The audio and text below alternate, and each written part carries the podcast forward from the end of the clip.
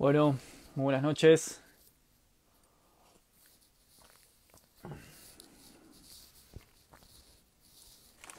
Vamos a ir empezando nuestro vivo de hoy.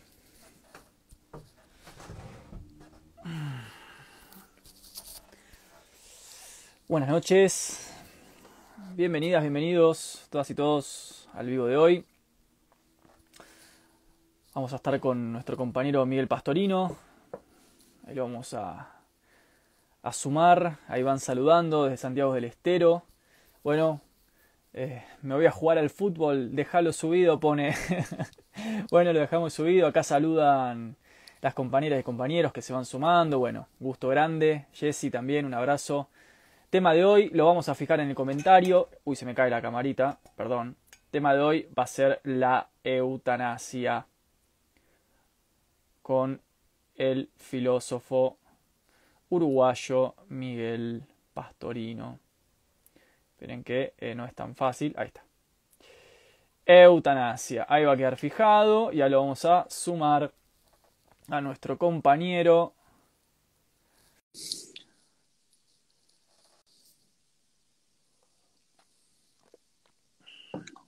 Ahí vamos. Hola. Está al revés la cámara. Está al revés. Ahí Ahora estamos. ¿Cómo estás? Buenas noches. Muy bien, buenas noches. ¿Se escucha bien? Sí, ¿a vos me escuchás bien? Sí, perfecto. Qué bueno, bueno. Muchas gracias por esta entrevista, Miguel. ¿Cómo estás? No, muy bien, gracias a vos. La verdad que este, está bueno eh, conversar con colegas, que además hoy en día uno eh, disfruta de esto, de poder pensar con otros, ¿no? Sobre todo cuando a veces estás demasiado acostumbrado a que se repite todo de lo mismo en todos lados, Este, así Totalmente. que en- enseguida me entusiasmó la idea. Sería como lo contrahegemónico hoy poder charlar con algunos colegas. Sí, sí, salir. Incluso en, en algunos temas a veces hasta decir salir de agenda, ¿no? Porque es como que uno está. Claro. Digo, justo el tema del que hoy nos convoca acá en Uruguay está un poco en agenda, ¿no? Pero, pero creo que a veces la filosofía ayuda a pensar las cosas más allá de lo que parece obvio, ¿no? Salirnos un poco de, de los lugares comunes sobre incluso temas de agenda, ¿no? Totalmente. Bueno, en principio te quería agradecer por la invitación, también agradecerle a toda la gente que se suma, que forma parte de este espacio. Y, y bueno, en principio estás en Uruguay, estás en la Católica de Uruguay. Sí, sí, en la, en la Universidad Católica doy clases en la en grado y en posgrado y también doy en secundaria, en lo que no sé ustedes le dicen nivel medio, ¿no? Pero eh, porque siempre me, gusta tener un pie con los chiquilines porque te aterriza fuertemente en la realidad, ¿no? De, de muchas cosas. Este, así que a- aprendo mucho en los diferentes niveles. Eso es una cosa que, que disfruto mucho de los, de los alumnos. Y Totalmente. Y cuando hiciste tu, tu magíster o tu especialización, digamos, ¿cuál fue tu campo de especialización? Eh, bueno, en realidad mi, mi campo de especialización más fuerte es la filosofía de la religión, todo el tema del análisis de las creencias, ¿no? Eh, digamos, la, la relación entre fe y razón, entre ciencia y religión. Eso me llevó a su vez a ser un autodidacta en historia de las religiones, porque en Uruguay no hay carrera de eso. He estudiado por fuera, digamos, con otras universidades diplomados, pero en realidad me fui haciendo mi biblioteca desde los veintipocos años y estudiar por mi cuenta. Y eso me llevó a que también aprovecho muchas veces a dar cursos de introducción a las grandes religiones. E incluso hicimos hasta programas de radio para desprejuiciar ¿no? de, de lugares comunes o mitos sobre el Islam, sobre el judaísmo, incluso sobre el ateísmo, que la gente lo, lo ubica como si fuera un bloque monolítico y hay muchas formas de ser ateo, ¿no? Este, y, y lo mismo sucede con otras formas de creencias, donde solemos simplificar demasiado y está bueno complejizar. Totalmente. Mira, justo hoy estaba, hace un rato cerré un, un curso de metodología que estoy dando y en el curso cité a este autor que quizás lo conoces porque sos del campo, que es Raymond Panicar. Sí, claro. Eh, eh, estuvimos con, con un poco de la, la idea entre sentidos, razón y fe, ¿no? Y esta, esto que vos decís, la cantidad de prejuicios que hay construidos en torno a esto. Y un poquito para, para ir llevándote al campo de batalla, te quería preguntar cómo, cómo vos desde tu lugar de especialista, digamos, de, de los estudios de la fe, de la religión y también de la razón, que es una forma más de conocimiento, eh, podríamos ir encarando este tema que es eh, la eutanasia, la vida, la muerte, cómo, cómo lo pensás, cómo lo, lo empujás en tus clases también, ¿no? Bueno, mirá, el, yo creo que un, un, tema filosófico radical y que ha atravesado la historia de la filosofía es el tema de la muerte, ¿no? sin lugar a dudas. Y de hecho, eh, en, Uruguay, pero creo que en Occidente en general, pero eh, en Uruguay es muy particular, la muerte es un tabú, ¿no? O sea, es un, digamos, uno podría decir que nos hemos liberado de muchos tabúes, hoy de sexo puedes hablar de lo que quieras, antes, hace unas décadas, podía ser un tipo incómodo si tocabas una temática sexual en una reunión de amigos, hoy a nadie le molesta, casi que es divertido, pero si hoy vos sacás el tema de tu muerte o la de un ser querido, te miran como diciendo, está, Miguel, qué ganas de complicar, ¿no? ¿Por qué no cambiamos de tema, ¿no? es decir, el, tema de la muerte es siempre un tema eh, incómodo. Y de hecho tenemos formas de, evadirnos de él también en la banalidad, en el chiste. Eh, o sea que en realidad yo creo que es, un problema el que no tenemos espacios de reflexión eh, sobre la muerte y además porque también hay otra beta y que también que la medicina en su desarrollo, sobre todo en las últimas décadas, ha hecho que las personas mueran demasiado medicalizadas y aisladas en CTI, eh, totalmente fuera del ámbito natural, donde cual la muerte se desnaturaliza completamente. Y de hecho, ahora los cuidados paliativos están en una vuelta de volver a humanizar la muerte y que la gente muera en su casa, eh, de la mano de su familia, con sus seres queridos. Porque ahora, yo qué sé, hace unos años te pasaba, y todavía pasa que hay niños que los padres dicen, ah, se murió el abuelo, ¿qué le digo? ¿Que se fue de viaje? No, que se murió. O sea, lo que pasa es que eh, no sabemos hablar, no sabemos cómo explicar. Porque yo creo que al no estar acostumbrados a tener ese tema en el horizonte, eh, acá me viene la tentación de ponerme un poco más técnico, pero pienso en, aquella máxima de Heidegger, ¿no? Sobre el tema de una vida auténtica es una que mira de frente a la muerte, ¿no? Y, la, conciencia de la finitud es algo que nos permite darle sentido a la propia vida. Si yo vivo como si fuera inmortal, en realidad vivo una vida en la cual no, tampoco me pregunto demasiado, ¿no? Entonces, eh, y todos capaz que conocemos historias de gente que cuando tuvo una experiencia cercana a la muerte cambió radicalmente, cambió su jerarquía de valores, cambió sus prioridades, porque bueno, porque, porque la muerte como situación límite te obliga a hacer filosofía aunque no te dediques profesionalmente, ¿no? O sea, te obliga a la, pregunta, ¿no? Yo creo que eh, ahí hay un horizonte importante en la cultura actual y es que el tema de la muerte sigue siendo un tema incómodo. O sea, podríamos decir, no es que desapareció el tabú en nuestras sociedades, sino que sencillamente se desplazó a otra esfera en, este, este, sentido, ¿no? Em, te quería eh, comentar, vos decís la muerte y la vida, y hablamos de la eutanasia, y me parece que la misma discusión también cabe cuando hablamos del aborto, el suicidio, todas estas discusiones tan sensibles. Em, ¿Vos crees que, digamos, es algo que cabe en el lenguaje? digo, heideggerianamente hablando, digo, el lenguaje, la muerte, el suicidio, la decisión de morir, de entrada, antes de ir al objeto de ese problema, pero digo, previamente, ¿será que quizás no cabe en el lenguaje? Bueno, yo, creo que estaría en una línea así de que los grandes, las grandes experiencias humanas del límite, donde ya se vuelve algo casi impensable, eh, donde el riesgo de meterlo en un concepto termina siendo volviéndolo un objeto y, identificándolo tanto que al final creo que sé de lo que hablo, cuando en realidad es algo que, en la experiencia cotidiana, muchas veces en las tradiciones místicas, por ejemplo, lo único que cabe es el silencio, ¿no? Total. Eh, el, recogimiento, porque estás ante algo que, justamente sobrepasa aquello que yo puedo dominar, que yo puedo controlar. Y creo que muchas de las cosas que hay en los casos de la obstinación terapéutica, ¿no? De, eso que ya está condenado por la bioética hace décadas, ¿no? De, que el médico se, encarnice en tenerlo vivo al tipo aunque sufra más. Y por ejemplo, en Uruguay tenemos una ley de voluntad anticipada que vos podés firmar que no querés tratamientos y que te dejen morir tranquilo, eh, sedado y aliviado, sin dolor, pero que no te agreguen más quimioterapia si no querés, ¿no? Claro. Eh, o, cosas, o tenerte conectado a un ventilador. Y a veces me gusta aclarar que, eh, que yo no tenga esos tratamientos no es eutanasia, ¿no? O sea, eso a veces hay que aclararlo. Es decir, simplemente no obstinación terapéutica. Pero eso tiene que ver también con esa cosa de querer dominar la muerte, ¿no? De querer controlarla. y, yo creo que la eutanasia es la otra cara de esto y pasa a ser lo mismo. Es decir, eh, vamos a decidir para poder dominar esto de una buena vez, ¿no? Y, en realidad, siempre esto que vos mencionabas son realidades que se nos escapan, ¿no? A mí me encanta la distinción que estás haciendo yo te, comento de entrada, no tengo una perspectiva religiosa, más sí tengo una perspectiva espiritual de las cuestiones. Eh, vos lo podés desarrollar mucho mejor que yo, porque sos del campo de la, teología, la distinción entre lo religioso y lo espiritual. Pero em, me encanta esta distinción que haces y que comparto entre experiencia y concepto. O sea, entre hablar de esto y experimentarlo, que es algo muy, muy, corregime si estoy equivocado, pero de la historia de la religión y de la espiritualidad, de la noción de experiencia.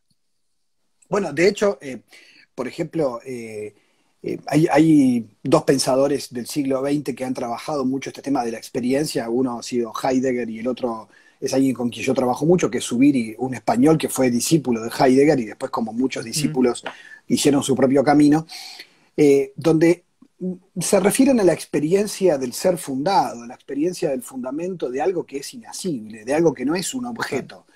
Eh, y por lo tanto, tanto Heidegger como Zubiri se enojan con la tradición filosófica que trató de hacer de Dios un ente más, ¿no? Eh, un, ser aparte, sino que en realidad la experiencia de Dios para el hombre religioso es una experiencia de estar religado a algo que lo sobrepasa. ¿no? Póngale el nombre que le ponga, haga la especulación racional que haga, la experiencia religiosa en su fondo, eh, como tal, la, religión etimológicamente es religar a un fundamento, que incluso fíjate que hay religiones que no tienen Dios, como el caso del budismo, ¿no? Donde hay una experiencia de religación con un fundamento de lo real, con una trascendencia más allá de, lo material, y sin embargo el budismo no tiene Dios, ¿no? Entonces, a veces uno tiende a pensar la religión en esquema judio-cristiano, y ese es un problema también, ¿no? Porque entonces algunos dicen, no, te dicen el budismo no es religión, es filosofía. Claro, eso porque estás pensando como occidental y cristiano. Claro, totalmente, totalmente. Eh, pero, ah. pero en realidad, si le decís a un budista que lo que su fe no es religión, te, manda el cuerno, porque es su religión, es su fe, es su vida espiritual, ¿no?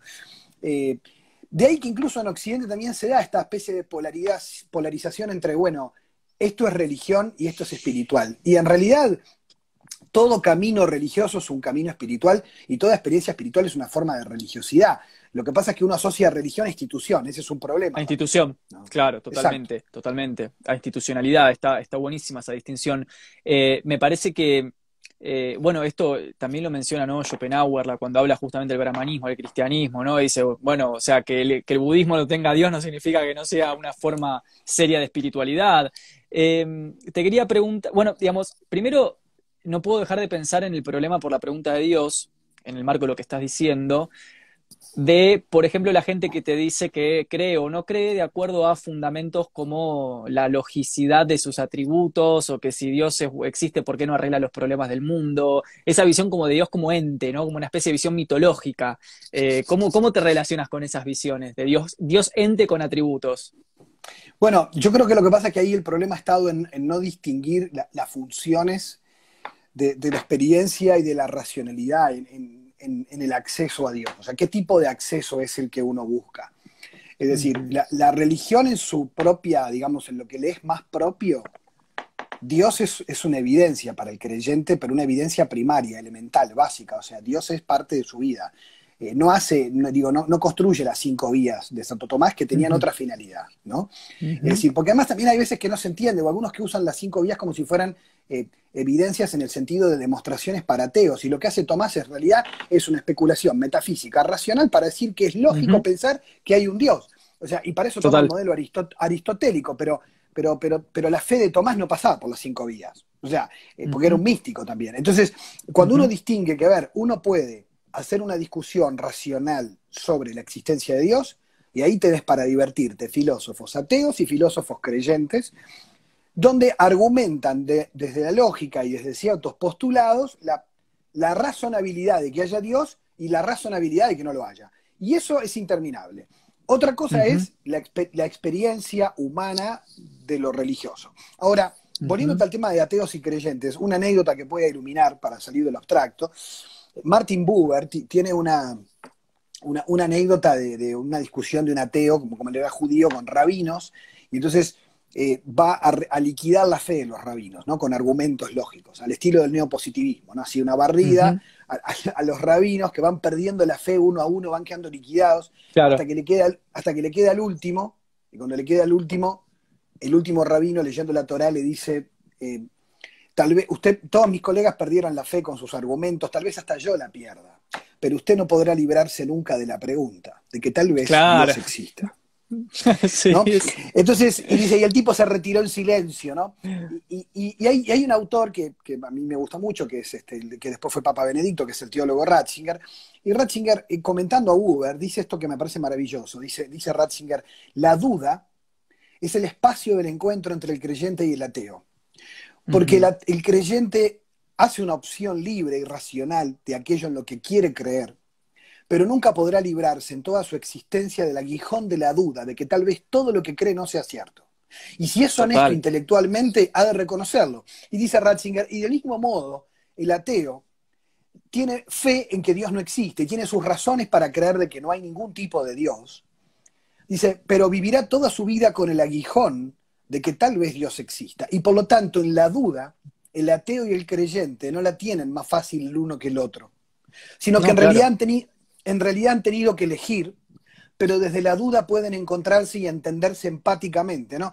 Eh, incluso había un autor que decía que Nietzsche se hubiera entendido muy bien si hubiera leído los textos finales de Santa Teresita en sus crisis de fe antes de morir, ¿no? Que pataleó contra Dios y contra todo, ¿no? Entonces, porque a veces está esa imagen del ateo como un escéptico radical y del creyente como un fundamentalista que no piensa, ¿no? Que, a ver, que los hay también, ¿no? O sea, que los hay, pero, pero a veces se caricaturiza mucho pienso en, eh, te escucho hablar y me acuerdo de, esta, de este tremendo libro de Pascal que es Los Pensamientos, cuando Pascal dice eh, algo así como, no buscarías a Dios si ya no lo habrías encontrado, si ya no lo hubieras encontrado. O sea, la búsqueda es ya el encuentro no manifestado. Ahí Hegel aparece como esta cosa de, que hay que darle tiempo a la manifestación, eh, aunque el, ser ya está dado, o sea, la lógica ya está dada.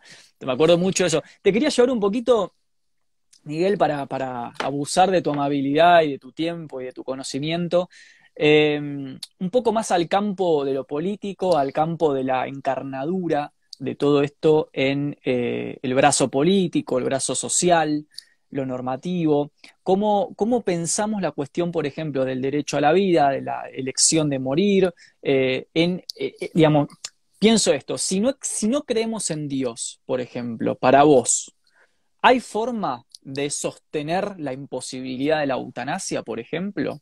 ¿Se puede fundamentar igualmente o hay que sí o sí ir a una aplicación metafísica? No, sí, a ver, ahí hay dos distinciones que hiciste que son importantes. Eh, yo creo que en el fondo siempre terminas en un argumento metafísico, porque hasta el materialismo es metafísica. Entonces, siempre en el fondo vas a terminar en un argumento metafísico. Pero ahora podemos ir ahora después en eso. Pero volviendo al tema religión, eh, yo creo que, la religión tiene pocos argumentos. En realidad la mayoría de los argumentos que los religiosos usan, eh, de hecho, fíjate, no sé, yo leí la carta de los obispos uruguayos contra la eutanasia y citan el Código de Ética Médica, eh, la Constitución, los derechos humanos, porque en realidad los argumentos que hay, porque primero que el único argumento religioso que existe en el Islam en el cristianismo y en el judaísmo, porque no todas las religiones son contrarias a la eutanasia, hay que decir, ¿no? Eh, es que Dios es el dueño de la vida y yo no tengo derecho a disponer de algo que he recibido como un don. Pero ese argumento vale solo para los creyentes. En una sociedad democrática donde hay que compartir en la razón pública debates y argumentos, eh, yo creo que eh, incluso las personas religiosas o no religiosas eh, han de argumentar desde un fondo filosófico todas estas cuestiones que, en realidad eh, yo he visto que a veces pasa que se puede usar como a veces como falacia dominen, que porque alguien es creyente, sí, vos en el fondo todo lo que de derechos humanos, pero es porque sos católico. entonces ahí, ahí es como que no puedes argumentar, porque en realidad el, problema es, bueno, pero acá el problema es que soy creyente, ateo, eh, me gusta el fútbol, el chocolate, o el problema es cuáles son los argumentos para decir por qué sí, por qué no. Entonces, yo creo que el primer, que el primer lugar que tenemos, el primer problema que tenemos en la sociedad para discutir estos temas es la saturación de desinformación que hay sobre estas cosas.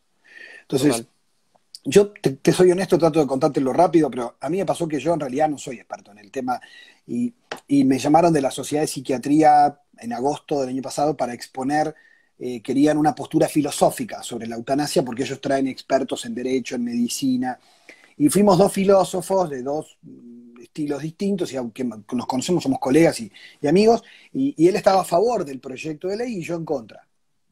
Pero querían que argumentáramos netamente desde lo filosófico. Y estuvo muy bueno, pero claro, tuve que dejar mi tesis doctoral en el freezer y me dediqué dos meses a estudiar esto.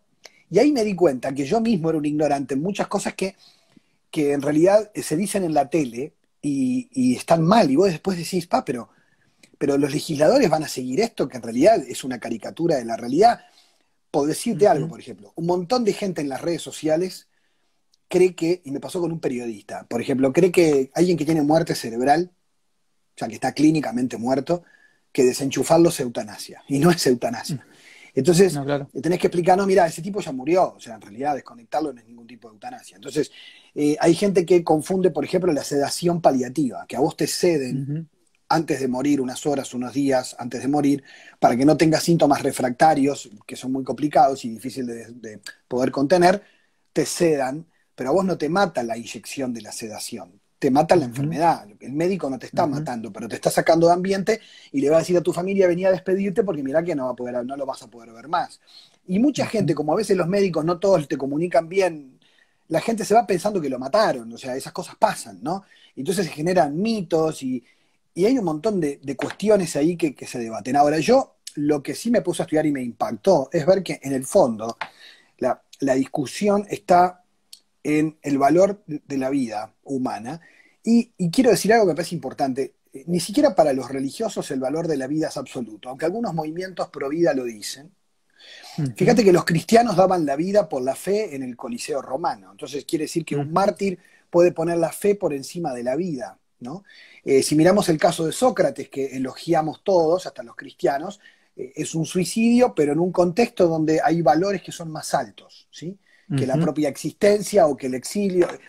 Entonces uno dice, bueno, eh, no esta vida es un valor fundamental, eso es cierto, porque sin la vida todos los demás derechos no existen. O sea, si yo no tengo vida no puedo ejercer ningún derecho. Eso, eso es verdad. Ahora, el tema es que la vida para mí hay que distinguir entre una cosa es que en bioética es un valor fundamental, pero no un valor absoluto. El problema es que del otro lado de la argumentación, quienes están a favor, plantean muchas veces de una mirada ultraliberal la libertad como un valor absoluto. Sobre el cuerpo, por ejemplo, el famoso argumento de que como es mi cuerpo puedo hacer lo que quiero. Claro, y entonces, eh, por darte un argumento que a mí me parece interesante y convincente, eh, es que, eh, a ver, la, los derechos humanos, una pregunta, ¿son renunciables o no? Porque cuando, cuando se declara, cuando hay Declaración Universal de Derechos Humanos, se apoyan en un fundamento que es metafísico. Por, supuesto, el, contractualismo metafísico, o sea, toda la historia del contractualismo. En, el fondo está la dignidad humana. ¿Qué es la dignidad humana? Y bueno, para los ateos es una cosa, para los cristianos, pero bueno, pero todos estamos de acuerdo, comunistas liberales en, en aquella época la Unión Soviética, bueno, todos estamos de acuerdo en que el ser humano tiene una dignidad que es inalienable, que nadie se la puede quitar y que nunca la pierde. Y, que tiene dignidad por ser persona humana. Por lo tanto, no hay vidas menos dignas que otras, porque si no podrían ser descartables o eliminables. Que eso fue lo que sucedió con las políticas eugenésicas de Gran Bretaña, Estados Unidos y Alemania, mucho antes de los nazis, y los nazis la llevaron a extremos impensables, ¿no? Pero que justamente el argumento que daba Goebbels una cosa que me puse a estudiar de un libro que recomiendo, que es este estremecedor, de Ali Golds, te puedo mandar después la reseña, una reseña que hice, eh, que es, se llama Los que sobraban, la historia del origen de la eutanasia en la Alemania nazi. Y entonces los argumentos de la propaganda de Goebbels eran que la eutanasia era un derecho de, la persona a elegir morir si era una carga para la familia económica. No eran, no eran argumentos racistas, eran argumentos económicos. Era, si vos sos una carga, deja que otros disfruten de la vida, vos ya viviste, y si tenías una discapacidad, una demencia, y las cámaras de gas no se inventaron primero para los campos de concentración, primero se aplicaron solo para los alemanes, para sus pacientes discapacitados o con demencia, con monóxido de carbono en Berlín. Entonces, cuando vos empezás a ver cuáles eran los criterios de que entregaban a sus propios familiares, porque bueno, la manera de eliminar el sufrimiento era eliminar a la persona. De ahí que después de los juicios de Nuremberg, el argumento de los médicos nazis eran, los matamos por compasión. Eh, entonces, en realidad, eh, era un acto compasivo, pero bueno, de ahí la Declaración de Derechos Humanos nace también para decir esto no puede volver a ocurrir, no puede haber personas cuyo valor sea inferior al de otros seres humanos jóvenes y fuertes. ¿sí?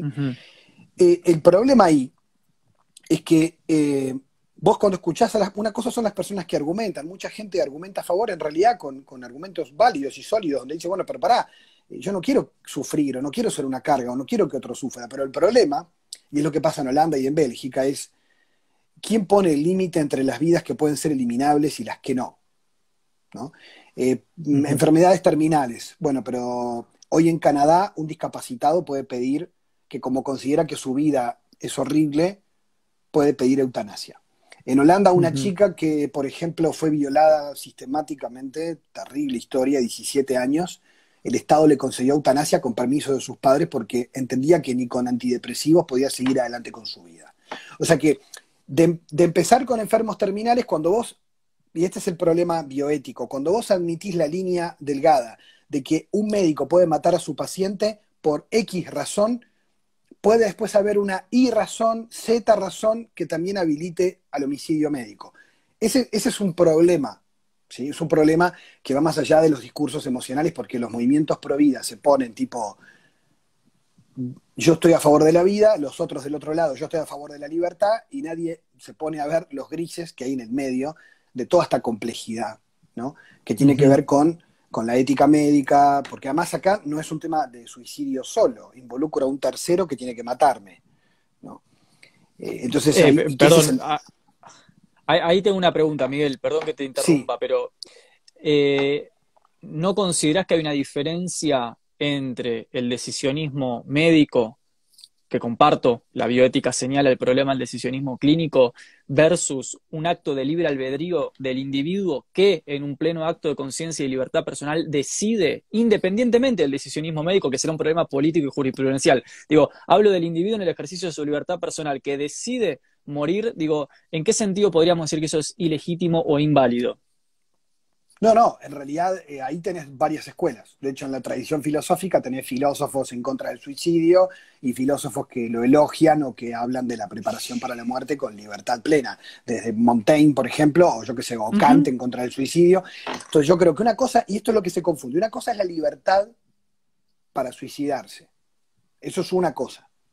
Claro. Y otra, y otra cosa es el derecho, en sentido jurídico, que hoy cuando alguien dice, pero yo tengo derecho a elegir morir. Claro, pero el problema es que cuando vos decís eso a nivel legal, involucra otros aspectos con consecuencias sociales que, no son en la libertad subjetiva de la persona de decir, yo me quiero matar, me mato, y de hecho eh, nadie te puede penar por el homicidio porque si te moriste tampoco vas a ir en cana. O sea que en realidad...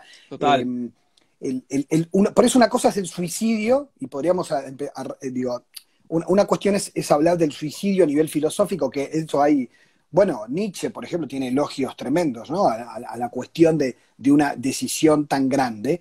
Eh, bueno, o el, problema, como lo plantea Camus, ¿no? O sea, el, problema filosófico es el suicidio, sería para un encuentro solo, ¿no? Pero para mí es importante esa distinción, ¿eh? Esa distinción para mí, Miguel, no es trivial, es una distinción importante es súper importante. Y de hecho no solo eso, sino que incluso distinguir suicidio de suicidio médicamente asistido y además distinguir suicidio, médicamente asistido de eutanasia, que no es suicidio médicamente asistido, es en realidad el médico el que ejecuta. Entonces, incluso en algunos países sin consentimiento del paciente, solo porque la familia lo decide o el médico evalúa que ya no va para más. O sea que en realidad el abanico es mucho más amplio y a veces cuando la gente argumenta, se cruzan los argumentos y uno le contesta sobre el suicidio a alguien que argumenta con la eutanasia. Entonces, em, yo lo que veo a veces es que hay, a nivel político, a nivel de periodismo, hay poca claridad. Eso, eh, este, eso totalmente. De hecho, acá en Argentina, lo que fue el debate casi medieval por el aborto, eh, se, vio, se vio clarísimo, clarísimo en la Cámara de Representantes eh, una mezcla, un cambalache entre argumentos morales, metafísicos, biografía personal, una cosa... Pero bueno, eh, yo creo, te quería preguntar, ¿conoces el, hablando mismo en el campo de la bioética, esta idea de Agamben de eh, esta especie de estado que te obliga a, mantenerte biológicamente vivo, como esta exigencia de la vida entendida reducidamente al cuerpo biológico, no importa lo que cueste, lo que pese, lo que duela, el Estado dispone de una serie de dispositivos para exigir la vida biológica, obviamente en términos de una vida productiva, ¿no? para que sigas produciendo. Em, en ese caso, ¿no pensás que los argumentos que estás poniendo pueden estar a favor de esa clase de lecturas que son más bien conservadoras en algún punto o pensás que no? Eh, a ver, de nuevo la pregunta, al final, lo último que me preguntas. O sea. Claro, o sea, ¿no pensás que estos argumentos que estás exponiendo podrían, desde una cierta malversación o tendenciosidad, eh, devenir argumentos de un Estado totalitario que te obliga a vivir. Eh, sí, obligarte a vivir cuando vos no. Claro. Bueno, lo que pasa es que ahí yo creo que eso ya está condenado por todos los comités mundiales de bioética, y aunque de hecho en la práctica se hace, se hace, porque a veces el paternalismo médico hace que nadie, o lugares donde en Uruguay hay una ley ya así, de voluntades anticipadas, donde, pero muchos pacientes ni saben que existe, que vos podés decirle al médico, a mí déjeme, se, pónganme la sedación que necesite, pero no me hagan tratamientos para alargarme la vida. O sea, no, no, o sea, eso está condenado por la ética médica, pero está tan condenado como la eutanasia. El problema es que justamente ahí a veces se, se plantea como una oposición eh, malentendida. O sea, en realidad, eh, cuando uno tiene la, mirada puesta en, el, justamente en, no hacer daño a la persona, en un principio de bioética que es de, no hacer, de no maleficencia, o sea, yo no puedo hacerte daño en cuanto que yo no puedo prolongarte la vida por mi obsesión de que vos sigas vivo. Y por lo tanto no puedo hacerte tratamientos que te alarguen el sufrimiento cuando vos lo que querías era morir en paz tranquilo. O sea, y eso en Uruguay hay una ley, ¿no? Pero digo, no en todos lados la hay. Y ahí hay un límite complicado, pero sin embargo la ética médica a nivel mundial plantea la obstinación terapéutica no, porque en realidad es obsesionarse de un sentido materialista de la vida biológica, cuando la persona ya, su biografía terminó y de hecho esa persona está concluyendo y está dejándose morir. Ahora, otra cosa es que el médico tampoco, por ese principio de no maleficencia, no puede provocar daño al paciente y muchas veces y este es el riesgo, a nivel social. En general, los que tienen cuidados paliativos, donde no están universalizados, son los que tienen mayor poder adquisitivo. Entonces, ¿qué es lo que sucede? Vos fijate cómo en España los que se pusieron a la eutanasia fueron Vox, la derecha católica, sin embargo, en Portugal los que lo vetaron fueron los comunistas porque entendían que era una forma de que si vos abrís la puerta a la eutanasia, a los pobres la única opción que le vas a dar no es tratamiento para aliviar si no, mira, acá tenemos un camino fácil para que dejes de sufrir. Claro, total. ¿no? Entonces, ahí es donde justamente está el problema de que la, misión del médico es curar y si no puede curar, aliviar, pero no obstinarse con prolongarle la vida, pero tampoco matar a su paciente, ¿no? Sino simplemente sedarlo, aliviarlo cuando hoy existe, existe una medicina paliativa que es capaz de hacer que no existan sufrimientos insoportables al final de la vida. No solo a nivel físico, sino a nivel psicológico, etcétera, ¿no? Entonces, pero esto es una, una, cosa que hay que distinguirla del suicidio como problema filosófico, porque, si no se, entreveran. Este, pero, pero sí, yo creo que, a veces se puede dar, pero el paternalismo estatal y médico, ¿no? Eh, sobre, sobre la persona que en realidad tiene que tomar ciertas decisiones. Ahora, algunos bioeticistas plantean, pero hasta dónde el médico tiene que hacer todo lo que el paciente le diga, porque el paciente le dice amputame una pierna, mira, flaco, no. O sea, eh, o sea hasta dónde yo tengo que, lo que vos entendés como tu libertad, yo tengo que hacerlo, ¿no? Eh, bueno, acá en Argentina es, el famoso, eh, este, no me sale la palabra técnica, es como un principio de, por ejemplo, ahora con la del aborto, ¿no? Que se aprobó. Ah, sí, el de... la, cuestión de la... Sí, en realidad... una reserva cuando vos planteás la objeción de conciencia. Eso, objeción de conciencia, como este, esta reserva de, la práctica. Eh, claro, no, no, no, me hagas hacer algo que va contra mi conciencia, sí. totalmente, totalmente. igualmente yo te, hago un paréntesis que capaz que tiro una granada para el otro lado del río, ¿no? Pero un planteo para mí interesante de discusión es que no siempre se da, y acá no se dio tampoco, a nivel filosófico, que uno puede distinguir entre estar o no de acuerdo con despenalizar, penal, eso es una cuestión jurídica. Y otra cosa es la discusión antropológica sobre, eh, sobre el, qué es un ser humano, cuándo es un ser Todo eso es otra discusión. Y como bien decíamos hoy más temprano, en general a veces los argumentos se chocan el jurídico contra el filosófico, el económico contra el social, y en realidad no, no se argumenta desde un mismo plano, ¿no? Totalmente. Ahí, bueno, también podríamos decir lo mismo con una discusión antropológica versus una discusión teológica o metafísica, ¿no? Digo, también ahí sean esas, esas imbricaciones de, entre dimensiones. Eh, y quería eh, preguntarte, porque bueno, quería preguntarte si para vos es lo mismo yo, o sea, yo tengo mis ideas, ¿no? Pero me, gusta hablar con vos y, dialogar con alguien que está en otro campo. Si vos, para vos es lo mismo, por ejemplo, el problema del aborto, de la eutanasia o del suicidio. Pregunto esto por qué. Porque en el aborto aparece la figura del otro, por ejemplo, involucrado en el proceso.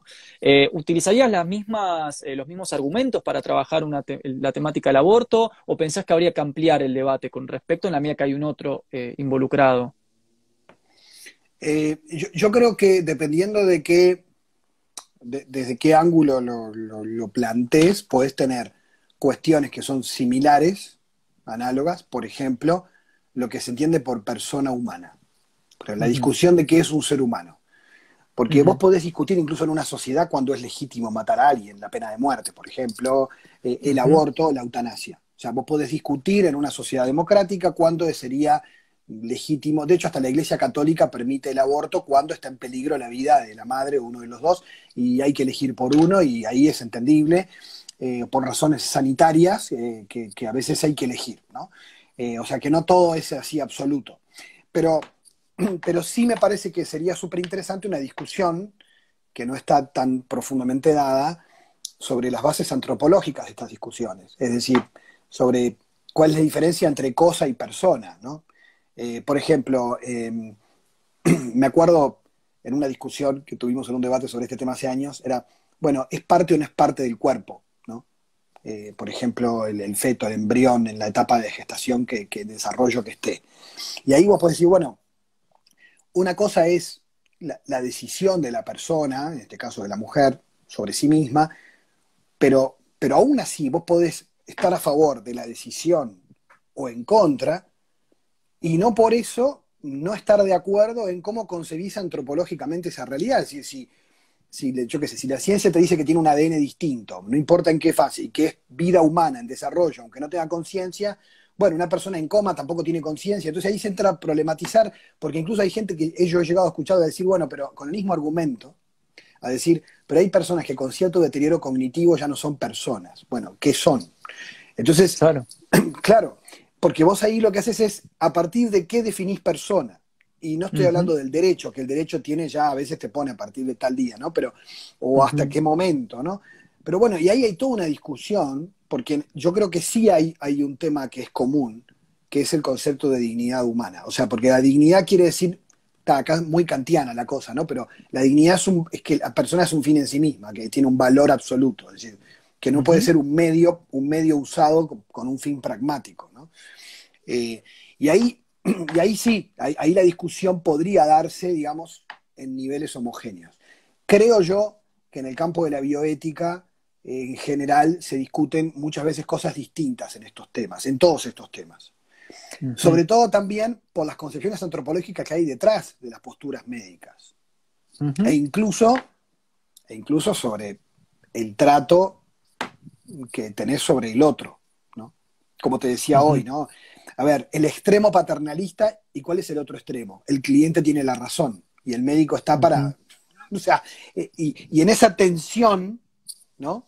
Entre que el médico es el que sabe qué es lo mejor para vos eh, y vos sos el que a su vez decís, no, pero pará, vos me estás prestando un servicio a mí, yo quiero esto. Eh, y yo creo que en la práctica, conversando con los médicos, vos ves que ahí se dan muchos grises. Ahora, ¿no, pensás que la idea de dignidad, o sea, hablamos de la dignidad humana, ¿no? Eh, yo cuando pienso en la idea de la dignidad, pienso en una idea humanista, con una génesis burguesa ilustrada, propia del contractualismo de la filosofía política moderna, eh, y pienso también que el contractualismo burgués y, eh, digamos, algunos sectores liberales, otros republicanos, que dan origen a esta idea de la dignidad, nunca fueron sectores culturales afines a las mayorías, a los campesinados, a los artesanos, a los sectores empobrecidos, sino que eran afines a las clases dominantes. Entonces a veces pienso si la idea misma de dignidad no es una idea afín a la clase dominante. ¿Qué pensás al respecto? Bueno, yo, yo creo ahí que en realidad la, idea de dignidad, que en realidad hunde sus raíces en la tradición judio-cristiana, porque si rascás la idea de dignidad en todas las posturas filosóficas occidentales, incluyendo a Kant, están enraizadas justamente en la idea del génesis del ser humano como imagen y semejanza de Dios. Está. Eh, y de hecho, hasta, hasta el propio Stuart Mill, su idea de que la, humanidad progresa es un mito de origen judeocristiano, o sea, secularizado completamente, ¿no? Pero, pero en realidad es, es, una idea religiosa de fondo. Entonces, y si vos mirás, por ejemplo, muchos pensadores de la ilustración, el propio Hume, ¿no? Ahora les dan con un caño por esto mismo, ¿no? Pero, eh, a ver, tenían posturas eh, y que después se van a acentuar con, el darwinismo social en fines del XIX y principios del siglo XX, tenían posturas de, clasificación de, seres humanos y, de, valor del blanco europeo frente a otras culturas, como hay escritos sobre eso, ¿no? Como seres superiores intelectualmente y que por eso eran capacitados para, eh, el hombre respecto de la mujer, es decir, todas estas ideas, que también tienen orígenes más atrás, eh, de algún modo hicieron muchos de los destrozos que nosotros hoy nos quejamos. Yo creo que la gran, y acá es teórica, ¿no?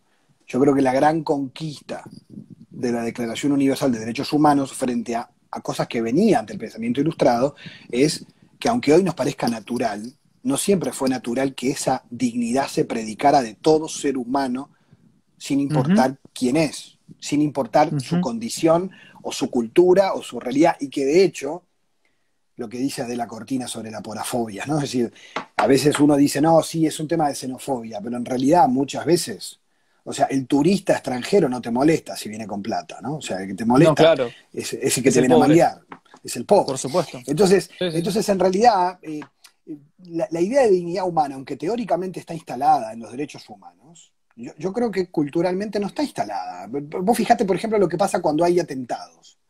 O sea, eh, cuando el Estado Islámico, la mayor, el 80% de las víctimas del ISIS eran musulmanes, no cristianos. Pero, si, pero si mataban seis periodistas británicos, era un escándalo siete días en la prensa. Pero si morían 70 talibanes en un coche bomba, ni siquiera lo, te enterabas, ¿no? Eh, cuando mataron a los, en Francia a los caricaturistas de Charlie Hebdo, que fue terrible. esos, cadáveres, e, esos cadáveres, y todos poníamos en nuestras redes sociales, Jesuit Charlie, y terrible, terrible, pero a los pocos días en Kenia, en una universidad, mataron 150 estudiantes. Y nadie puso I am Kenia. No. No, no, claro. Entonces, entonces ahí, ahí es donde vos ves que. Eh, y acá es donde yo veo que hay una, discusión problemática, porque hay ciertos tipos de, vida o de modos de vivir que no, son reconocidos, sí teóricamente, pero no en, la, no, en nuestra no en la práctica. Eh, sobre su dignidad. Y por eso yo acá voy a tomar otro concepto de Adela Cortina, que es el tema de la gerontofobia. Eh, porque justamente en una sociedad que le huye a la muerte, le huye eh, al sufrimiento y al deterioro humano e idealiza la juventud eterna, también rechaza a los ancianos y muchos psiquiatras hablan de que a veces el maltrato que hay en nuestras sociedades, en casas de salud, el maltrato que hay incluso en las propias familias a los ancianos, eh, como torpeza, como limitación, en el fondo es un reflejo del rechazo a, ese deterioro que no queremos ver en nosotros. Entonces, eh, de, alguna manera también está bueno reconocer que, en nuestra cultura muchas veces eh, una cosa es predicar sobre qué haría yo con mi vida y otra cosa es que puede hacer que solapadamente no estemos viviendo una hipocresía de que aquello que no queremos ver lo liquidemos cuanto antes también, ¿no? Es decir, bueno, o sea, porque, porque cansa, porque también hay un tema, por ejemplo, del cuidado, de las éticas del cuidado, o sea, todo lo que tiene que ver con cuánto cansa cuidar al que me cuidó, ¿no? Total. Porque hay... Eh, no, perdón, perdón. Dale, no, no, dale, dale, dale, porque yo viste que no, tengo, no tengo pausa, decía mi vieja. Por eso, por eso, para ir atando algunas ideas, eh, me, me, me, interesa esta visión que vos tenés eh, de que en última instancia la noción de dignidad, que vos le pones una génesis judeocristiana, que obviamente va a alimentar ¿no? el contractualismo moderno, Rousseau era cristiano, digo, em, para vos colaboraría a resolver cuestiones prácticas de universalización de derechos, o sea, permitiría justamente colaborar en la praxis con un reconocimiento de derechos que está dado en la teoría, pero no en la práctica, o sea, que habría como algo ahí positivo. Sí. Positivo. Y lo otro que te quería eh, decir era. Sí, es que de hecho, acá te hago, perdona, te, hago un paréntesis con eso que dijiste. Sí. una de las cosas para mí fantásticas y que como era Nietzsche en algunas cosas que nos pueden parecer ambiguas, eh, cuando, cuando, profetiza los próximos dos siglos que me seguirán serán de una gran crisis de valores, de, fundamentación, porque ¿quién dice que el hombre vale? El hombre mismo. Entonces, eh, yo creo que esa ironía fuerte de Nietzsche eh, también es de algún modo algo que interpela a, preguntarnos, bueno, ¿qué es lo que nos da el valor? Porque incluso si uno decide no tener ningún fundamento metafísico de ningún tipo y no tener ningún acuerdo sobre eso, bueno, eh, ¿qué me puede dar a mí garantías de una convivencia donde haya un mínimo común desde el cual yo te tenga que respetar, cuidar y no hacer daño? ¿no? O sea, eh, yo, creo que eso, eso porque si no uno puede decir, bueno, una mirada pragmática, mm. o sea, yo creo que es súper complejo, pero que no sé si hemos asumido culturalmente ese desfondamiento del que Nietzsche hablaba, ¿no? Ahí, ahí quería ir con mi segunda, eh, mi segunda eh, visibilización de lo que estás diciendo.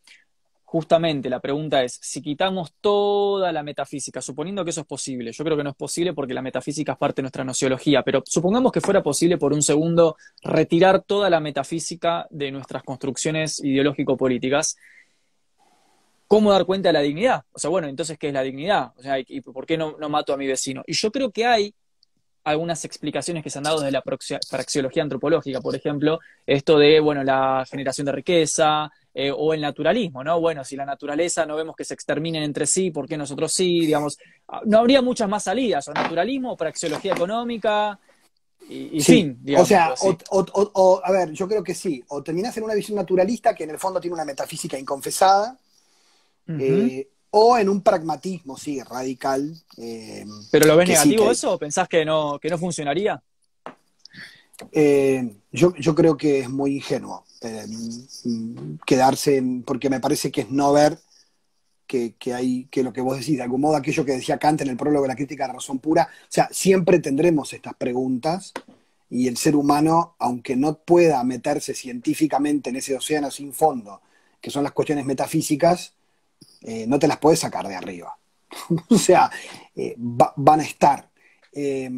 Ahora, yo creo que un pensamiento como el que me planteás me, desafía porque me parece que es eh, en algunas cosas futurista y no, tendría una respuesta clara. O sea, mi primera impresión casi de reacción inmediata fue decirte, me parece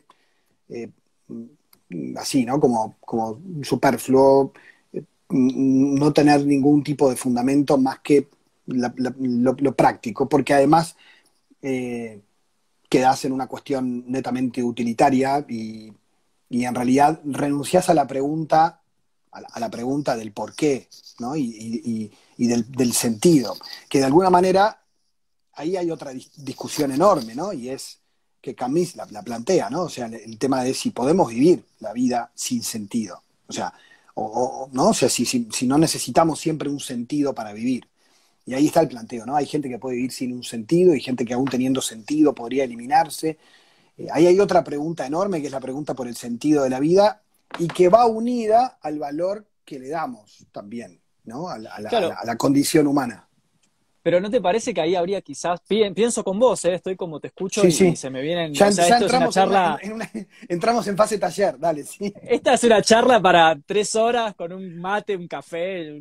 Eh, ¿No pensás que habría como una suerte de cierto elitismo intelectual en esa cosmovisión de que, bueno, solo el que, el que reflexiona metafísicamente eh, y se pregunta por el sentido de la vida, entonces no cae en el burdismo eh, en, la, cosa burda del pensamiento naturalista o de la inmanencia? ¿No, ¿No pensás que habría como esta exigencia de la reflexión metafísica como un cierto elitismo intelectual colado en una política, en una idea de política? Bueno, yo creo que en un sentido sí, en otro no. En un sentido en cuanto que si yo soy capaz de pensar que una persona que de repente tiene un pensamiento mucho más lineal, simple, cotidiano, puede no tener sentido, es una contradicción que la contrastas con la realidad, ¿no? O sea, muchísimas personas que no se queman la cabeza como nosotros dos ahora, viven tranquilamente con un sentido por el que vivir. Eh, y, nosotros no somos, no somos seres superiores ni ahí. O sea que en realidad. No, no, claro. Eh, por eso, o sea que en un sentido mm, se puede vivir. Y, es, evidente. Eh, Acá, claro, capaz que nos pesa más el, la propia vocación filosófica o el propio bichito filosófico de entender que, uno se siente más libre cuanto, cuanto más expande esos horizontes y, se atreve a ir un poquito más, ¿no? Eh, a no quedarnos en... Porque yo creo que esto es lo que le pasó eh, eh, a, Occidente con la crisis de las ciencias de la primera mitad del siglo XX. Es decir, si la única que tenía la verdad era la ciencia y la ciencia quedó relativizada, bueno, lo único que queda es lo útil, porque como la verdad uh -huh. no, no, hay, entonces lo único que queda es, bueno, hagamos lo que podemos y bueno, lo que sirva, eh, lo, lo, hacemos. Eh, pero en realidad el problema es si vas a renunciar a la pregunta por la verdad, no por la verdad absoluta en el sentido clásico, ¿no? Sino de la pregunta por, por, por la verdad de, de, de, las cosas con las que vivís, de vos mismo, o sea, no. Eh, me pasó, incluso te hago como, te cuento como anécdota chistosa, pero me pasó en clase que dando historia de las religiones, una chica preguntó, bueno, pero ¿y después de la muerte? ¿Qué, religión tiene, ¿Qué religión tiene la verdad? ¿no? Claro. Entonces digo, bueno, yo, yo qué sé, y había que morirse, pero en realidad eh, me, me, me, mató una relativista de la clase que le contestó a la compañera y le dijo, bueno, pero lo que cada uno crea es lo que va a tener después de la muerte. Digo, claro. bueno, es un poco ingenuo y también. Está ¿no? bien. pero y, bueno. Y cierra. Cierra, todo y cierra. Y, y, le cierra, pero en realidad la respuesta final fue, bueno, pero cada uno que crea lo que le parezca si le hace bien, criterio pragmático. Mm. Es decir, pero si vos agarrás a las personas religiosas, a un, a un, monje budista, a un monje cristiano, y yo qué sé, a un monje ortodoxo y un rabino, y les preguntás si la religión para ellos es algo que les hace bien, en realidad nadie te va a decir, yo no voy a gastar la vida creyendo en algo que, que me parece que da lo mismo. ¿No? Porque de alguna manera, eh, aunque yo no tenga la evidencia, cada uno de ellos, o sea, yo espero que un budista crea que el budismo es la verdad, si no, no es un buen budista. Uh -huh. O sea, ¿qué budismo me va a predicar si él mismo, que a ver, tiene que dar lugar a la duda intelectualmente, por honestidad, pero de algún modo, ¿por qué está en ese camino? Porque de todo lo que ha encontrado, entiende que eso no es solamente una cuestión semántica, sino uh -huh. que ahí hay algo más sino en qué, por, qué embarca la, por qué embarcas la vida vos. Porque nosotros en la vida cotidiana no nos da lo mismo la verdad que la mentira. Nos da lo no, mismo claro. eh, que te mientan o que no te mientan. Entonces, en cuestiones que no son tan fácilmente comprobables, jugás uh -huh. mucho. ¿no? Eh, pero bueno, y ahí es donde entra todo el tema del de diálogo con el otro, sabiendo que cada uno ha elegido un camino. Eh, y creo que en los debates sociales nos está pasando eso, es decir, podemos ser capaces de debatir argumentos y de tratar de buscar un camino mejor, porque estamos todos en la misma barca, ahora con la pandemia nos damos cuenta, pero decir, pero es decir, de que lo que hacemos afecta a los otros, parecería que es una novedad, eso no es ninguna novedad. Eh, podemos tomar conciencia de que el otro puede ser querido, respetado, cuidado, aunque esté en las antípodas de lo que yo pienso. Uh -huh. eh, me parece que. Bueno, que... yo creo que ahí hay un límite, ¿eh? Yo ahí soy ¿Sí? los que toma, traza una, yo trazo un límite. Sí, porque por ejemplo, pienso en la paradoja de Popper, de ser ah, que tolerar de, al intolerante. Intolerante. Eh, y pienso, por ejemplo, ¿no? si la democracia permite que surja un partido neonazi que gana las elecciones y después, gracias a que ganó las elecciones, ¿no? mata gente. Sería una paradoja democrática donde la democracia permitió el surgimiento de un régimen antidemocrático. Entonces yo soy más aristotélico en ese sentido. Yo creo que los principios de la democracia se imponen por sobre los principios liberales de eh, mi partido, mi idea y lo que yo quiero y lo que yo pienso. Yo creo que hay como ciertos límites axiomáticos, Rousseau también lo dice, ¿no? O sea, mira, tu, tu, tu, ideología está todo bien hasta que ya habla de que hay que matar a otro, digamos, ahí ya no sí, está sí. todo bien y la democracia excluye eso. Yo tomo ese sí, partido, para mí no es lo mismo. No, no, sí, yo estoy de acuerdo contigo y de eso también. O sea, creo que tenemos que recuperar mucho de la política de Aristóteles, la amistad cívica, ¿no? La amistad eh, cívica, totalmente. Sí, yo, yo, yo creo que, que, sí. Ahora, lo que te decía, sí me parece que hoy en día el, el, hecho de que una cosa es, a ver, que alguien tenga una idea nazi radical, pero hoy en día pasa que porque alguien, no sé, vos escuchás el adjetivo nazi gritáselo a otros solamente porque está en contra de tus opciones este, sociales. Obvio. No, no estoy hablando de eso, claro, no, claro. sí, totalmente. Bueno, eso este, se ve mucho entonces... en los movimientos, ciertos movimientos progresistas, ¿no? Donde todo es nazi menos lo que se da en sí, ciertos sí. senos progresistas. Te quiero cerrar con la última, no te saco más tu tiempo, Miguel. Dale. La verdad que me encantó la conversación y, y, otra vez, me encantaría un día que dure muchas horas más. Eh, no te voy a preguntar por la distinción entre em, la religión y el Estado y la presencia de lo religioso en el Estado, porque es una discusión bizantina que a mi gusto ya está medio agotada, pero sí te quiero preguntar por la actualización de estos argumentos que vos has expuesto con respecto a los discursos feministas, eh, patriarcado, historia del hombre, la cuestión del patrón familia. Eh, ¿Vos sentís que estos discursos que has estado exponiendo se están actualizando con respecto a las reivindicaciones, por ejemplo, de los movimientos de mujeres? Eh, ¿qué, argumentos se están reivindicando, decís vos? Por ejemplo, la dignidad humana, el argumento de la dignidad, ¿se ha, actualizado con respecto a ciertas reivindicaciones del movimiento de mujeres, a ciertas perspectivas eh, no paternalistas, no de la historia del hombre, etcétera? O, no? ¿O sentís que se sigue hablando de la dignidad igual que en el siglo XVII? Eh, yo creo que yo creo que se dan todo, se dan las dos cosas. Yo creo que hay gente que sigue en un concepto de un tipo eh, y que en la prédica sí somos todos iguales, pero en la práctica te va a marcar la diferencia porque lo tiene internalizado, ¿no?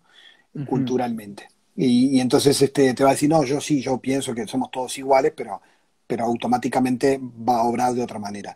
Y después yo creo que sí, que hay, que hay personas que han ido introyectando. A mí una cosa que me preocupa, capaz que para otro día, pero que, son temas grandes, ¿no? Que me preocupa es que yo pienso que mi generación, por ejemplo, ha sido mucho más este, rebelde contra el machismo cultural. Eh, de hecho, lo vivimos en casa, entre amigos, o sea, de que los roles se intercambian desde muy jóvenes.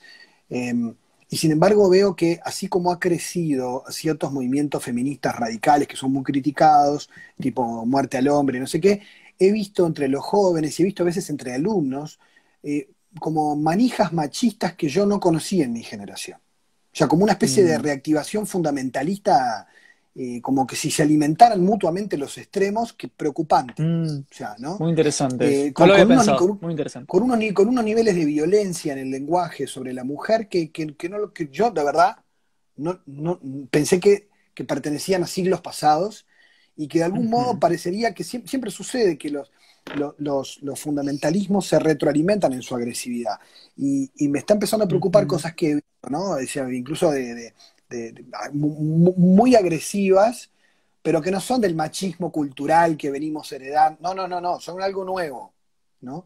Este, y, me parece sí preocupante ese tipo de fenómenos eh, emotivamente violentos em, que sin, sin ningún, ¿no? Eh, sin, ningún diálogo posible, ¿no? Este, que eso creo que tiene que ver con, te escucho hablar y escucho un Habermasiano, o sea, sos Habermas en estado este, razón pública, democracia, comunicación. Bueno, hay algo ahí, sí, hay algo ahí, sí, sí, este, sí. Yo creo que, con Habermas este, me preocupaba mucho algunas cuestiones postmodernas, sí, sí. Este, claro. Pero porque me parece que el exceso de la razón con mayúscula no nos puede hacer tirar la razón por la ventana, o sea, mm. eh, nada. Sí creo que, es, eso es un, temón y que a veces el, digo, un poco de relativismo viene bien para sacudir pensamientos absolutos, pero un relativismo que no deja nada en pie también es peligroso. Total. por eso Habermas distingue entre lo racional y lo razonable, viste que hace esa distinción bueno, y precisamente por esto. Habermas ha, evolucionado, lo mismo le pasó a Rawls, por ejemplo con el tema de las religiones, donde ambos se entienden de modo distinto que las religiones son invitadas al diálogo público, pero no desde sus creencias teológicas, sino de que puedan traducir a la razón pública sus argumentos igualmente bienvenidos que, los no creyentes, ¿no? Pero e, eso exige una conversión de ciertos prejuicios de ambas partes, ¿no? De las religiones preocupadas a veces por su poder y que, y que no traducen su lenguaje, y el prejuicio anticlerical, en el caso cristiano, donde muchas veces no, se da eh, una apertura que porque se venga de ahí ya no lo quiero escuchar. ¿no? Eh, ahora, por ejemplo, pasa en América Latina, yo después te voy a mandar porque estuve investigando con un grupo de politólogos de América Latina sobre el crecimiento de los evangélicos pentecostales en la política.